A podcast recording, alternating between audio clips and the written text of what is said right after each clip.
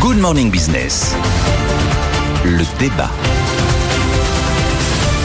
On parle de réindustrialisation ce matin avec cette bonne nouvelle de Novo Nordisk. Euh, on a eu cette étude de Trendéo qui nous dit attention quand même, c'est peut-être un peu l'arbre qui cache la forêt parce que c'est toujours positif et ça diminue. Et puis il y a la Cour des comptes, Pauline. Absolument, la Cour des comptes qui euh, eh bien, a regardé l'efficacité en fait du dispositif euh, de 2020 qui avait été lancé justement pour alors, une relocalisation industrielle très sectorielle.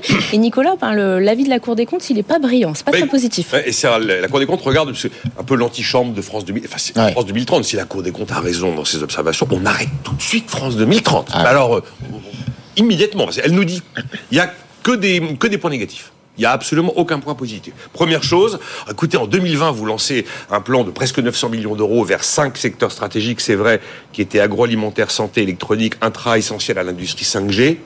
Et en même temps, vous vous arrosez toutes les entreprises à cause de Covid, vous courez deux lièvres à la fois, zéro pointé. Ensuite, euh, la Cour dit, bah, écoutez, les résultats chiffrés sont euh, pas convaincants.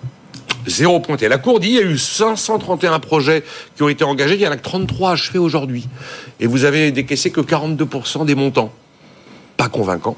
Et la Cour dit bon ben l'effet en matière d'indépendance stratégique est quand même très limité et l'effet est nul sur le sol commercial zéro pointé. Euh, si, l'observation de la Cour des comptes sur ce qui peut être considéré comme une sorte de, de, de, répétition de France 2030 est avérée, ça veut dire que des dispositifs de subvention euh, dans telle ou telle direction pour avoir telle ou telle industrie qui renaît sur notre sol sont totalement inefficaces. Et alors évidemment, la conclusion c'est toujours la même, mais là maintenant j'ai désespéré à l'idée que ça puisse changer. Et puis eh, voilà, il n'y a jamais de contrôle de ce qui est engagé, il n'y a jamais de suivi, il n'y a jamais d'évaluation des politiques publiques. Donc zéro pointé.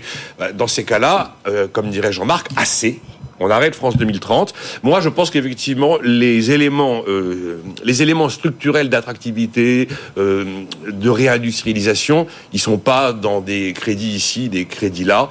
Vous regardez les 4-5 atouts de la France, les 4-5 faiblesses de la France, vous savez exactement ce qu'il faut faire. le principal atout de la France aujourd'hui, c'est d'avoir une énergie décarbonée. La, principale faiblesse de la France aujourd'hui, c'est d'avoir une complexité administrative hallucinante. Voilà. Et effectivement, ben, ces deux sujets, vous ne les retrouvez pas dans des plans de subvention. Bon, c'est assez refroidissant ce que nous dit la Cour des comptes. Mais après, comme la Cour des comptes n'est jamais écoutée, bon. Bah, ce là, vous faites un cadeau à Jean-Marc Daniel. Ah ben, je, je, je, suis prêt à lui. C'est la fin de la semaine, je suis aimable.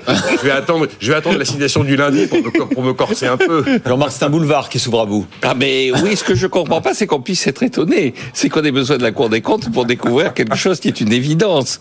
C'est euh, euh, moi, je ne suis pas refroidi, je suis plutôt conforté et réchauffé dans mes opinions par cette, euh, cet avis. Alors effectivement, l'enjeu financier n'était pas énorme. Hein. C'était 840 euh, millions, euh, 838. Oui, mais c'était une sorte de laboratoire de, de, de, de France 2030. Oui, absolument. Mais c'est effectivement un laboratoire de quelque chose qui, de toute façon, au départ, allait échouer et va échouer et échouera.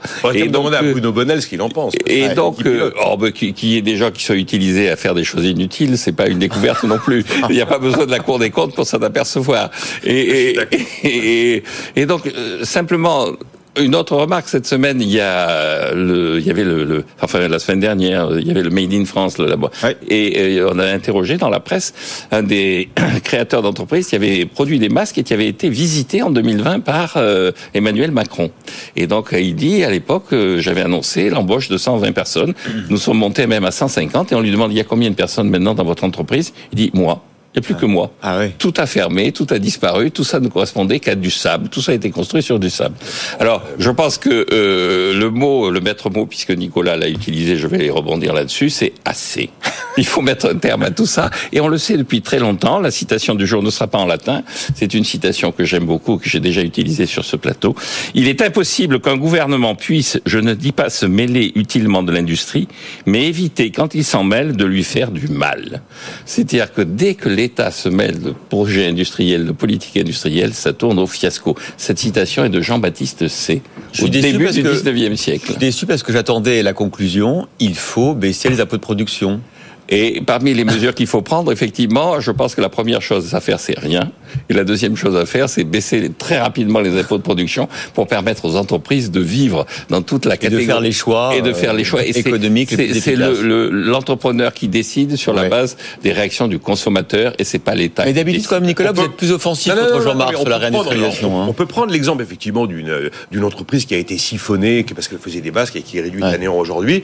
On peut aussi quand même regarder. Il y a ce que dit Trendéo, mais il y a quand même aussi une réalité, c'est que euh, depuis quelques années, on a ouvert plus d'usines que l'on en a. D'ailleurs, Trendéo dit ça, dit qu'on continue à être positif. Et que, effectivement, en termes d'emploi, les résultats sont pas là parce que qui dit usine et industrialisation sur le sol français dit énormément de robots, énormément ouais, de mais c'est bien. et pas énormément de création d'emplois. Mais le, le, le, coup de euh, la réindustrialisation est-elle en bonne voie? Moi, je considère que c'est un peu excessif. Après, dire qu'on a arrêté une forme de déclin, enrayé une forme de vrai. déclin, je pense quand même qu'on peut aussi le Ça, dire. Vrai. Et je ne suis pas euh, totalement, je ne suis pas du tout de l'avis de Jean-Marc lorsqu'il dit que euh, plus, moins il y a d'usines, meilleur c'est. non, non, bah, Jean-Marc, vous avez. Moins il y a d'usines, meilleur c'est, je confirme. Mais on, on, on, refait le débat quand, quand vous voulez, Jean-Marc. Il Allez. est bien ce débat.